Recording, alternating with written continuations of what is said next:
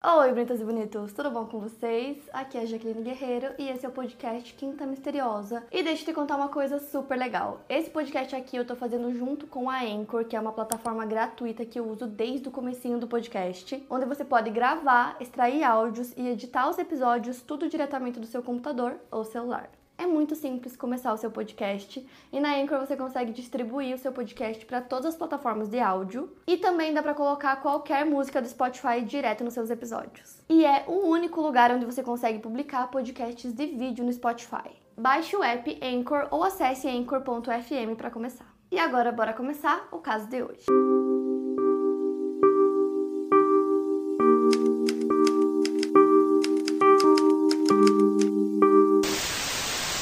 David Arnold Brown nasceu no dia 16 de novembro de 1952 em Phoenix, no Arizona, Estados Unidos. Filho de Manuela Estrada Brown e Arthur Quentin Brown, seu pai era um mecânico vindo do meio oeste. O David desistiu da escola na oitava série, porém ele fez um curso técnico e aprendeu a mexer com computadores. Ele morava com seus pais em uma modesta casa na Randolph Street, uma área considerada de classe média baixa em Riverside. Em meados da década de 1970, o David conheceu a Brenda Sands e começou a paquerá-la mandando cartas de amor. Os dois se casaram e juntos tiveram uma filha chamada Cinnamon Brown. A Brenda foi a segunda esposa do David, mas eu não consegui achar quase nada sobre o primeiro casamento dele. Então, o casamento dele com a Brenda já estava desmoronando e duas casas ao lado da casa deles morava uma mulher chamada Ethel Bailey. Ela era uma mãe solo que cuidava de 11 filhos e lutava para criá-los com o dinheiro que ela recebia da assistência social. E o David, que já tinha 20 e poucos anos, decide ir até a casa da Ethel para conversar com ela.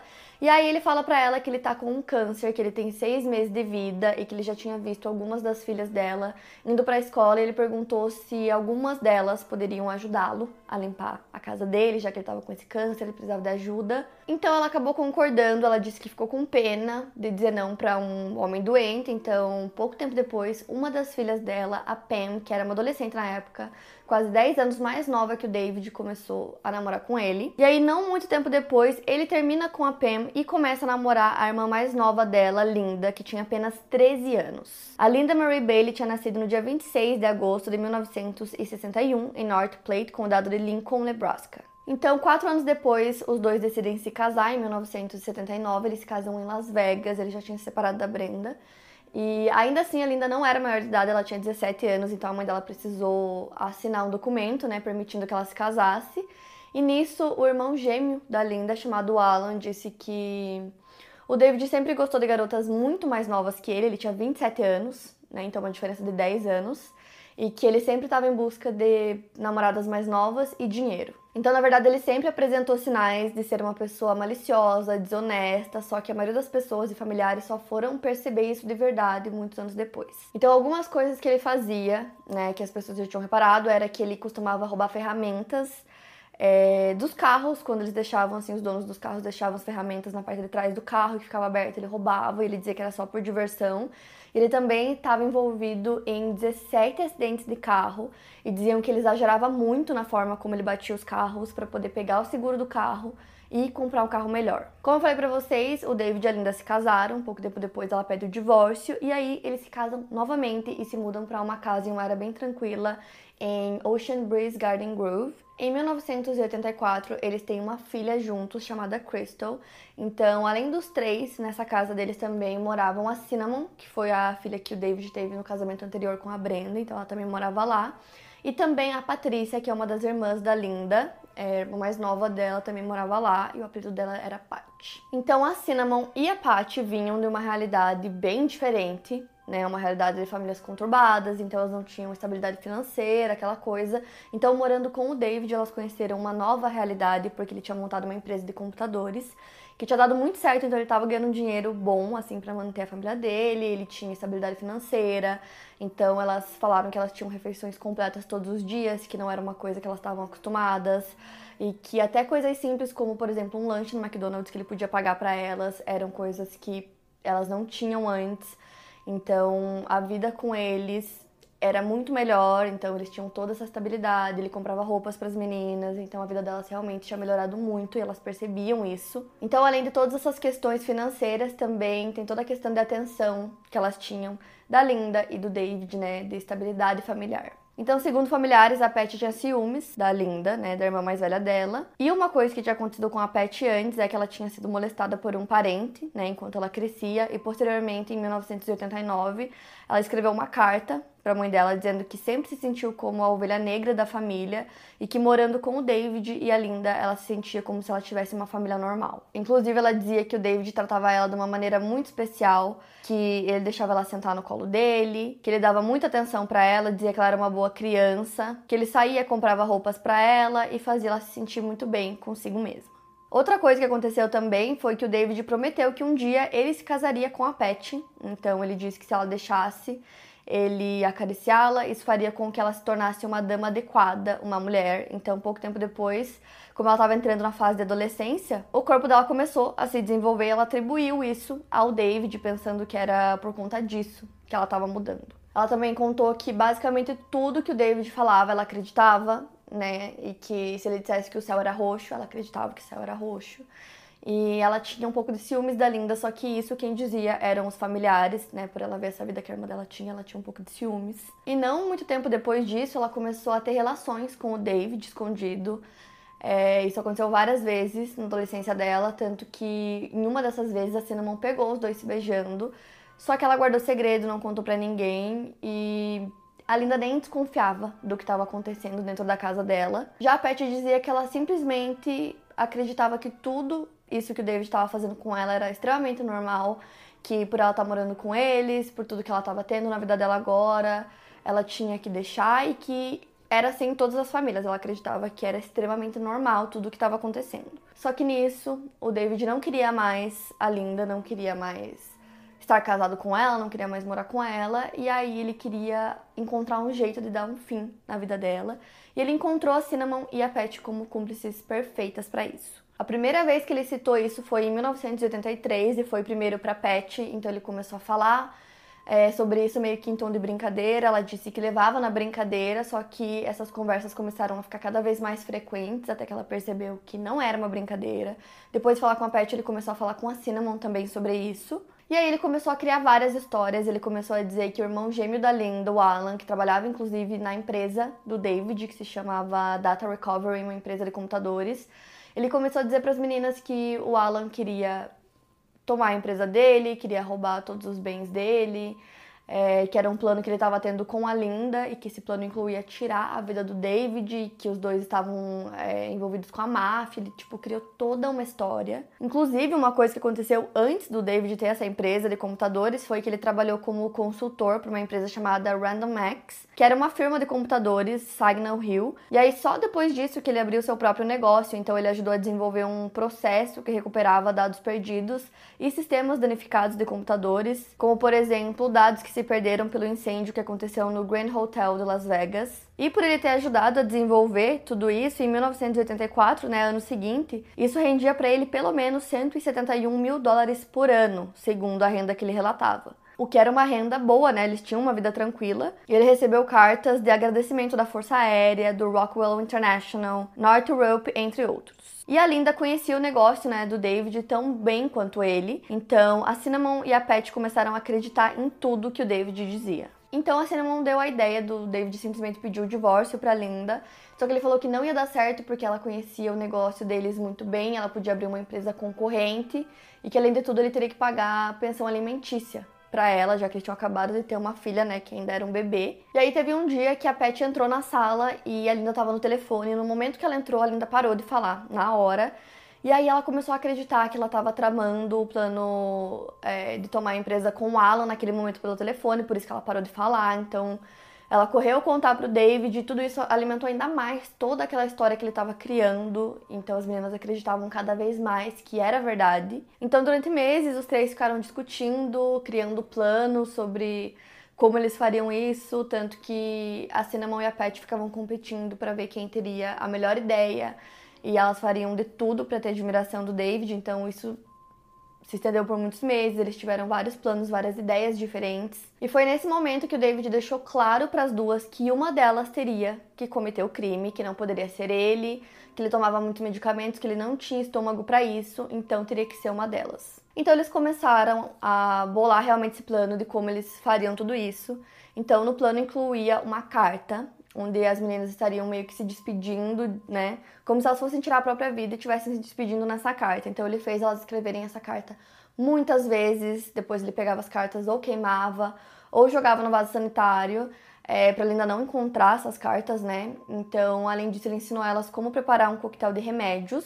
E aí, basicamente, o plano deles era o seguinte: é, depois de cometer o crime, elas escreveriam essa carta, deixariam com elas e tomariam esse coquetel de remédios. E aí ele chamaria a polícia, a ambulância, que chegaria a tempo é, de salvar a vida delas. E aí essa seria a desculpa que elas teriam cometido crime, feito essa carta se despedindo e tentado tirar a própria vida. Né? Então ele disse que se elas fizessem isso e desse tudo certo, é, elas não seriam punidas pelo crime, que elas iriam para casa e daria tudo certo. Poucos meses depois, a Pat conta que ela foi acordada de madrugada pelo David. Ele disse que ia ensinar ela como usar uma arma, então eles meio que ficaram treinando é, no quarto dela enquanto a Linda dormia. Então eles meio que estavam ensaiando quais seriam os posicionamentos deles no momento, né? E aí nisso, a Pat se dá conta do que vai acontecer e ela fala que ela não vai conseguir, que apesar de tudo a Linda é a irmã dela, que ela ama muito a irmã dela, ela nunca ia conseguir fazer isso, que nem que ela tentasse não ia conseguir, que ela não ia fazer.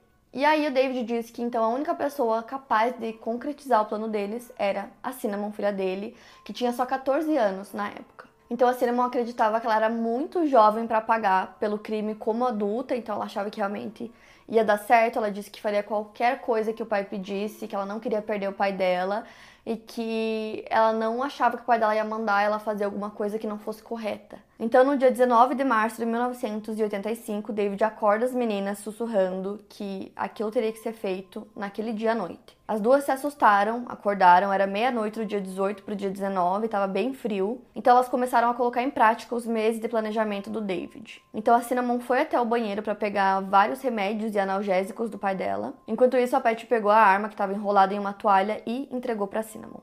Depois a Pat foi até o quarto do bebê pegou ele e foi com o David para fora da casa. Nesse momento, a Cinnamon vai até o quarto da Linda, que estava dormindo calmamente, e puxa o gatilho. O bebê de sete meses da Linda, Crystal, começou a chorar por conta do barulho, então a Cinnamon gritou: Ela não está morta. Ela volta ao quarto e dispara novamente. A Linda tinha apenas 23 anos. As duas balas se alojaram na parte superior do seu tórax. Poucos minutos depois, a Cinnamon correu para o quintal da casa, atrás da casinha do cachorro deles, e ela começou a vomitar. Ela estava praticamente em coma por conta de todos os remédios que o pai dela tinha dado para ela tomar. Junto com ela tinha um bilhete, né, que elas já tinham é, escrito várias vezes, com uma suposta despedida do adolescente que dizia: Querido Deus, por favor me perdoe, eu não queria machucá-la. Então o David liga para a polícia de Garden Grove, na Califórnia, relatando que havia encontrado sua esposa em seu quarto com ferimentos de bala. Quando a polícia chegou à cena, horas depois eles encontraram o David muito assustado, ele parecia chateado, estava tremendo, estava até com medo de entrar no quarto sozinho. Então, ao que parecia para eles era que realmente ele era um marido muito aflito e chocado com o que tinha acontecido com a esposa dele. A Linda foi levada às pressas ao hospital comunitário de Fountain Valley, mas já não tinha nada que pudesse ser feito. Horas depois, a polícia encontrou a Cinnamon atrás da casinha do cachorro, deitada no próprio vômito, com um bilhete na mão. O David disse à polícia que ele tinha saído de casa na noite anterior por conta das brigas entre a sua filha Cinnamon com a sua esposa Linda. Então a Cinnamon foi presa e ela se declarou inocente por motivos de insanidade. O Mike Maguire, que foi o vice-procurador distrital, descreveu que o crime foi a sangue frio e disse que a Cinnamon fez isso porque estava deprimida e com raiva, porque a Linda havia ameaçado expulsá-la de casa. Pouco tempo depois aconteceu o julgamento da Cinnamon, o David testemunhou inclusive, e aí ele disse que algumas semanas antes a Cinnamon estava muito mal-humorada, que ela já tinha falado algumas vezes sobre tirar a própria vida e que um dia antes do crime ele tinha ensinado para ela como usar uma arma. Que eu achei muito bizarro ele ter falado isso e ninguém ter percebido nada estranho nessa fala dele. E aí ela foi considerada culpada desse assassinato em primeiro grau. Então, na fase da sentença, a defesa alegou que ela era mentalmente insana. E aí a avó dela testemunhou a favor dela, dizendo que ela sempre teve amigos imaginários e que ela estava muito deprimida porque os seus pais tinham se divorciado e logo depois o pai dela tinha se casado com a Linda. A mãe dela, a Brenda, também testemunhou e ela contou que uma semana antes do caso ela recebeu uma ligação da Cinnamon dizendo que ela sentia que ela estava enlouquecendo, porque na casa estava todo mundo brigando o tempo todo. Mas de qualquer forma, a Cinnamon Brown foi condenada a 27 anos de prisão, em prisão estadual, e devido à pouca idade dela, ela ficou na California Youth Authority. Tudo isso ainda em 1985. A Brenda disse que não acreditava que sua filha era culpada, que haviam muitas perguntas sem resposta. Então ela disse entre aspas: "Aconteceu tão rápido, eu não acho que tudo foi analisado naquela época. Ela era uma garota muito doce, muito legal, muito educada. Ela só queria fazer coisas boas para as outras pessoas. Depois da condenação da Cinnamon, o investigador Jay Newell decidiu continuar trabalhando no caso, porque ele achava tudo muito esquisito. Ele percebeu várias inconsistências no caso, então ele achou melhor continuar investigando para tentar entender melhor tudo o que tinha acontecido. Então, logo depois é, da Cinnamon ser presa, ele continuou mantendo contato com ela. Então, quando os investigadores da condicional iam até essa prisão que ela estava para conversar com ela, eles faziam várias perguntas, né, sobre como tudo tinha acontecido, eles queriam detalhes, e aí ela dizia que ela não lembrava, que ela não tinha certeza, que ela tinha esquecido. Eles achavam muito estranho que ela não se lembrasse de nada e começaram a desconfiar que talvez ela não fosse realmente culpada e que tinha muito mais por trás disso. Só que eles não tinham como provar que a história dela era mentira, então eles decidem conversar com vários familiares, tanto da Cinnamon quanto da Linda, e todos eles disseram que a relação das duas era ótima, que elas se davam super bem, que a Cinnamon adorava a Linda. Então isso ajudou ainda mais eles acreditarem que tinha alguma coisa muito estranha em toda a história que ela tinha contado. Enquanto tudo isso acontecia, o David conseguiu receber cerca de 842 mil dólares em apólices de seguro de vida da sua esposa Linda. Então, assim, não era tipo uma apólice, eram várias, de várias é, empresas diferentes, que somando todas elas que ele conseguiu receber, deu esse valor gigantesco. E a Linda tinha 23 anos, então ela era super nova.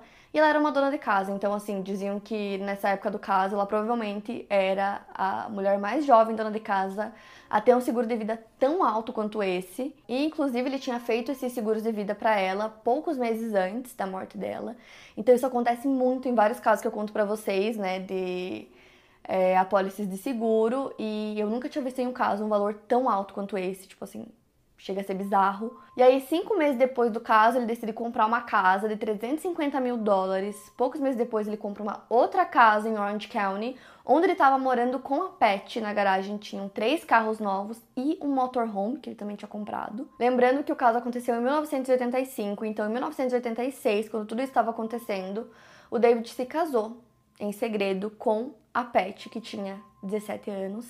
E aí, é, cerca de um ano depois, os dois tiveram um filho juntos. E aí, quando a Cinnamon descobriu tudo isso, ela decidiu cortar é, a relação dela com o pai dela, não queria mais ter nenhum tipo de contato com ele. Ela descobriu tudo, descobriu que ele tinha pegado todo aquele dinheiro das apólices de seguro da Linda e que ele estava ainda morando com a Pet, tinha se casado com ela e tinha tido um filho com ela. Então ela decidiu parar de falar com o pai dela. E obviamente a Cinnamon sabia que o pai da criança era o David, né, pai dela, só que pouquíssimas pessoas sabiam que os dois tinham se casado, né, o David e a Pat. Então eles esconderam o casamento e começaram a dizer também que o pai da criança não era ele, que era outra pessoa, é, porque eles tentavam esconder o relacionamento que os dois tinham. Além disso, ele fazia ela usar um bip 24 horas por dia é, para provar a lealdade dela e para ele saber exatamente onde ela estava. E nisso, a Cinnamon meio que estava de saco cheio de toda essa história e do fato de que os três planejaram né, todo o caso e só ela estava pagando por isso. Então ela começou a dizer que ela ia conversar com os policiais e com os investigadores e contar a verdade. E nisso o pai dela implorou para ela não contar nada. Ele disse que ele não ia conseguir sobreviver na cadeia, que ele preferia tirar a própria vida antes que isso acontecesse. Só que não foi suficiente, a Cinnamon decidiu que ela ia contar sim, é, porque ela não aguentava mais ver esse estilo de vida luxuoso que o pai dela estava levando enquanto ela estava na prisão. Então, no dia 3 de agosto de 1988, ela chama os investigadores para contar tudo para eles. Então, ela decidiu contar tudo. Ela falou que o pai dela tinha planejado todo o caso, que foi planejado durante meses, que ele fez ela escrever aquela carta, que ele já tinha feito ela escrever outras cartas antes. É, ela contou que ele também obrigou ela a tomar todos aqueles remédios antes de chamar a polícia, porque ela tinha que ingerir os remédios para corroborar com a história dele. Alguns dias depois, no dia 27 de agosto, eles vão conversar com ela novamente para ver se ela ia contar a mesma versão e ela sustentou é, a versão dela, contando em detalhes novamente tudo que ela já tinha contado para eles, então eles perceberam que realmente era aquilo que tinha acontecido. Três semanas depois, eles prendem o David e a Pat. Então, alguns meses depois que a Cinnamon decidiu, né, é, mudar a história dela e contar a verdade, ela testemunhou em uma audiência preliminar. Ela disse na sala do tribunal que ela amava tanto o pai dela que matou por ele. Ela disse que seu pai planejou todo o crime, mas que ele não queria fazer isso sozinho. O advogado de defesa do David, Joe Barrick, atacou a credibilidade da Cinnamon, sugerindo que ela estava implicando seu pai em uma tentativa de ganhar liberdade. Ele reclamou que ela estava falando muito baixo e estava sendo conduzida por meio de depoimentos pela promotoria. O promotor Geoffrey Robinson acusaria a defesa de tentar atrapalhar o depoimento da Cinnamon. A Pat também testemunhou na audiência preliminar e estava disposta a cooperar com a promotoria. O David não tinha deixado pegadas impressões digitais, nada que ligasse ele diretamente ao crime, por isso ele ficou conhecido como Teflon Murder. Com os depoimentos da Cinnamon, o David foi acusado e preso. Os promotores consideraram que a Pat e a Cinnamon tinham sido fantoches do David. A Cinnamon contou também no seu depoimento que tinha uma frase que o pai dela usava muito para obter a cooperação dela, que era: Se você me amasse, faria isso por mim. Algumas semanas após a prisão do David, ele deu uma entrevista dizendo que ele amava a Linda é, muito mais do que ele jamais pensou que fosse possível amar uma mulher e que ele tinha certeza que tanto a Cinnamon quanto a Pat iriam cometer outros crimes e que elas eram as culpadas.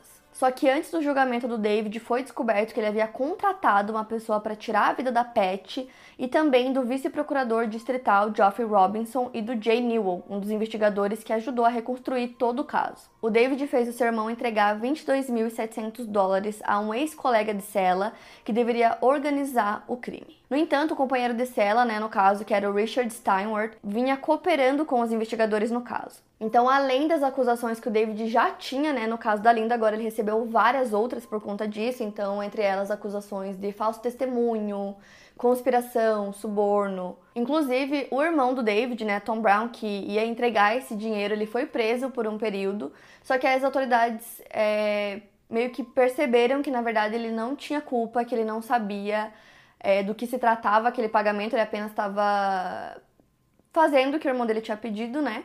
Então ele foi solto e ele disse que ele não tinha mais irmão depois disso. E aí, quando tudo isso aconteceu, o David acabou admitindo para a polícia, né, depois de ser preso, que realmente ele tinha falado sobre esse plano. Só que ele disse que ele falava em tom de brincadeira, que em nenhum momento foi uma coisa séria, que ele ficou muito impressionado com tudo que aconteceu. Ele disse que a Cinnamon e a Pat tinham cometido crime juntas e que ele não tinha nada a ver com isso. Só que como eu contei para vocês, ele estava planejando é, tirar a vida da Pat, justamente porque ele achava que se ela testemunhasse contra ele, seria ainda pior, que ele pegaria uma pena muito maior, então a polícia não acreditou em nada, né, do que ele falou. E além disso, uma policial se disfarçou de encarcerada na prisão onde o David estava. Isso foi no início de 1989 e ela acabou gravando várias conversas que ela tinha com ele. Em uma dessas conversas, ele tentava convencer essa policial a falar com a polícia depois que a Pat fosse morta para dizer às autoridades que tudo que a Pat havia testemunhado contra ele era mentira. E ele disse que se a policial fizesse isso, ele faria valer a pena, que ele cuidava das pessoas e era assim que ele conseguia estar sempre à frente. Ele foi condenado em 15 de junho de 1990 por um júri do condado de Orange, que levou menos de 7 horas para deliberar. Ele foi condenado à prisão perpétua sem possibilidade de liberdade condicional pela participação no caso da Linda. Além disso, ele se declarou culpado de ter conspirado com outras pessoas, né, para tirar a vida de outras pessoas, que no caso seriam o Jeffrey Robinson, o Jay Newell e a Pat Bailey. Cinco acusações menores contra ele foram retiradas. Ele também foi condenado a seis anos que seriam cumpridos simultaneamente a sua prisão perpétua. Acusações de conspiração também foram apresentadas no Tribunal Juvenil contra a Pet, que tinha 17 anos na época. Ela posteriormente declarou culpada no Tribunal Juvenil e ela foi condenada a ficar no centro de detenção na California Youth Authority até que completasse 25 anos. O David Brown faleceu de causas naturais no dia 20 de março de 2014, aos 61 anos de idade, em um hospital prisional na Califórnia. Ele estava cumprindo a pena dele em uma unidade habitacional protegida, porque o caso ganhou muita notoriedade, né? Inclusive, o caso inspirou a minissérie de quatro horas da NBC chamada Love, Lies and Murder, de 1991. No ano seguinte, em fevereiro de 1992, a Cinnamon foi libertada depois de cumprir sete anos de prisão. Enquanto estava presa, ela concluiu o ensino médio na Ventura School.